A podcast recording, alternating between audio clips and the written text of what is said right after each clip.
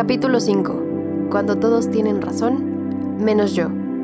Este capítulo es traído a ustedes por Zona Backline y sus servicios de podcast management. Recuerden que pueden contactarlos en zonabackline.gmail.com. Hoy me encontré una moneda al bajarme del auto. Fue como un regalo del destino. La moneda brilló, me hizo ojitos y ella sabía que estábamos hechas la una para la otra. Vaya, estábamos destinadas a estar juntas. Alguna vez platicaba con un amigo sobre decisiones de negocio. Teníamos datos frente a nosotros y comenté que debíamos caminar seguros, pero con calma. A veces, hacer las cosas con premura nos arrebata la razón. Él me contestó, Está padre que dudes de ti. Esta frase puede tener tantas interpretaciones. Por un lado, Puede interpretarse como agresiva, tal vez, pero por otro, tiene una referencia más, favorable, que es la disponibilidad de recepción de información. Después o antes de eso, no recuerdo y no es relevante para el tema ahora, un conocido furioso me dijo, no me gusta la escuela, no nos enseñan a razonar.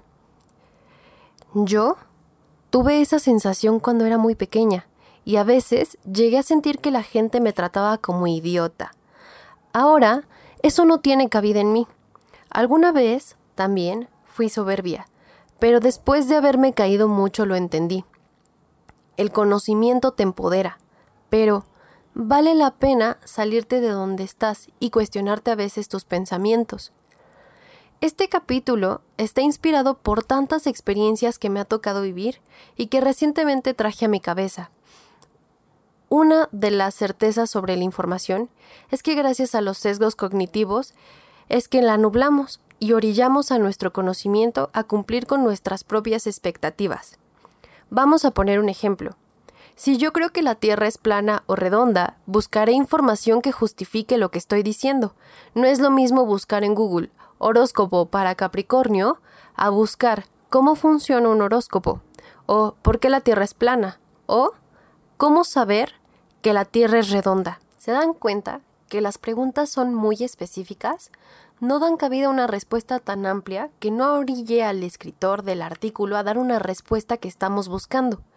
Y, acercándonos un poco más al escritor del artículo, de entrada sabemos que es un ser humano, y que como nosotros busca una respuesta limitada por su pensamiento y que traerá su mentalidad a un punto razonable para él en ese artículo.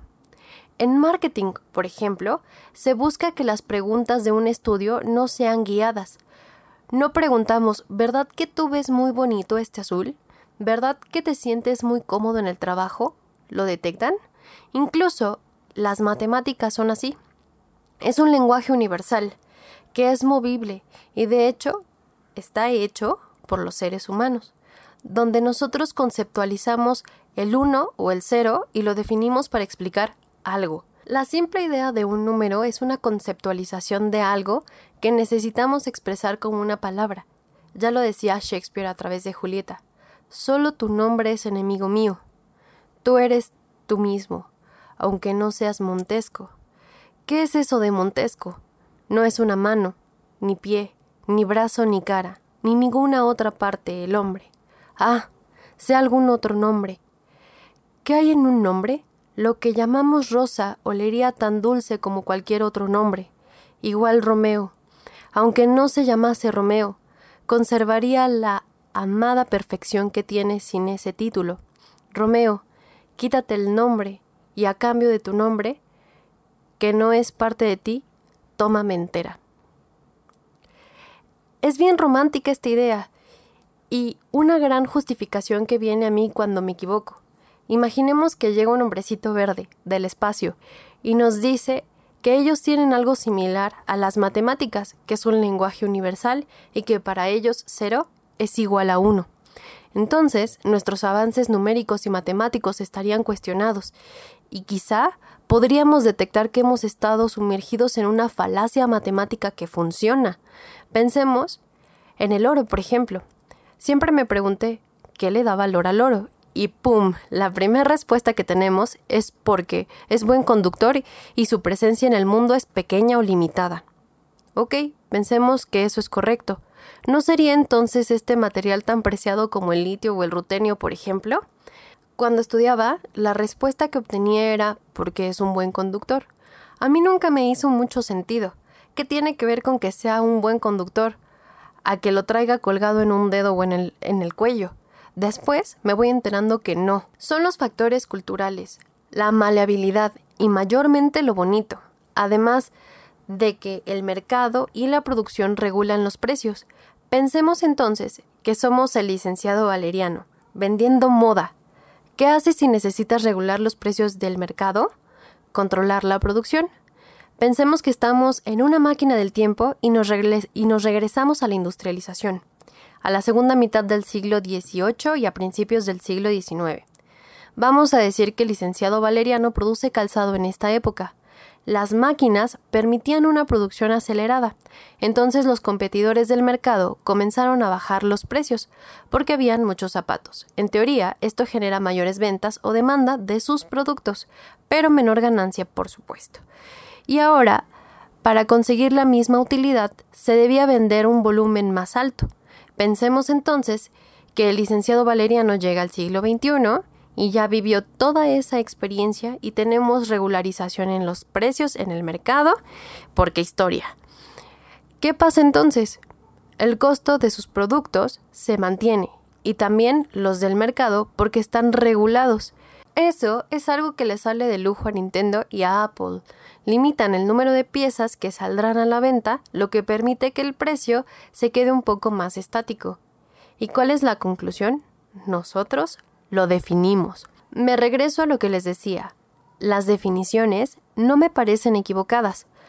Como sociedad hemos aprendido a convenir ciertas cosas, y para ello se necesitan establecer definiciones y comunicación social para poder llegar a un mismo objetivo.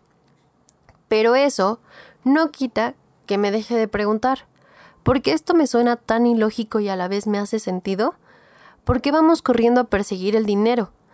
¿Por qué los bancos centrales utilizan un metal bonito o representaciones del mismo, que eso es aún más raro, para sostener una economía? No me molesta ni nada, como les decía, al contrario, me parece asombroso, y en realidad me gusta eso, solo que por definición entonces, ¿cuánto vale uno, cero, el oro, iridio, rodio, telurio, etcétera? ¿Cuántos pedazos de papel representantes de oro que vale un minuto de nuestro tiempo? una consola o un bling bling, por ejemplo. ¿Qué tan sapiente soy? Y sé que algunos pensarán, en términos económicos, que es un medio para acercarnos a un estrato social o conseguir comodidades. Y repito, no estoy en contra de este pensamiento. Estamos en una partida de ajedrez, dentro del juego, en un tablero, y la historia nos ha dicho que este es el camino social por el que nos podemos mover y que va a salir relativamente bien. Será entonces el más mejor. En fin, para este punto podemos decir que tenemos de dos sopas. Cerrarnos a que por definición yo tengo la razón y nado contracorriente suponiendo que dos es uno en mi equivalencia o tomar un contexto histórico social para permanecer dentro del juego. Los invito a dudar y a preguntarse cosas, porque todo está relacionado y hay tanto conocimiento que nos permitirá hacernos dudar de lo que socialmente definimos. Además de que creer que lo sabemos todo cierra nuestra visibilidad a nuevo conocimiento. Hablar de este tipo de temas me encanta. Antes de irme, agradezco su participación en la dinámica de las 19 rolas del capítulo 2. Y para hacerla más accesible, les cuento, acabo de abrir un Instagram para subir estas dinámicas y algunos capítulos. Sé que quieren mucho contenido allá, pero este, su plot twist, es traído a ustedes por gusto y no por gasto, por lo que ahora mismo estoy fijándome en la calidad de los programas, así que veamos a Instagram como un canal secundario que nos permita tener una conversación más directa para que me cuenten sobre lo que ustedes pensaron en la semana. Por supuesto, recibir retro de ustedes y mucho chisme. Lo pueden encontrar como theplottwist.mx. Les dejo la lista de canciones pasada para que la para los que no la escucharon. Espero que a ustedes les disguste tanto como a mí y por supuesto la mención de la ganadora, Melissa Martínez, excelente contadora, profesionista y amiga. Te mando un abrazo enorme. Espero que todos tengan una excelente semana, no se pongan celosos, a todos les mando un abrazo virtual y nos vemos en el siguiente plot twist.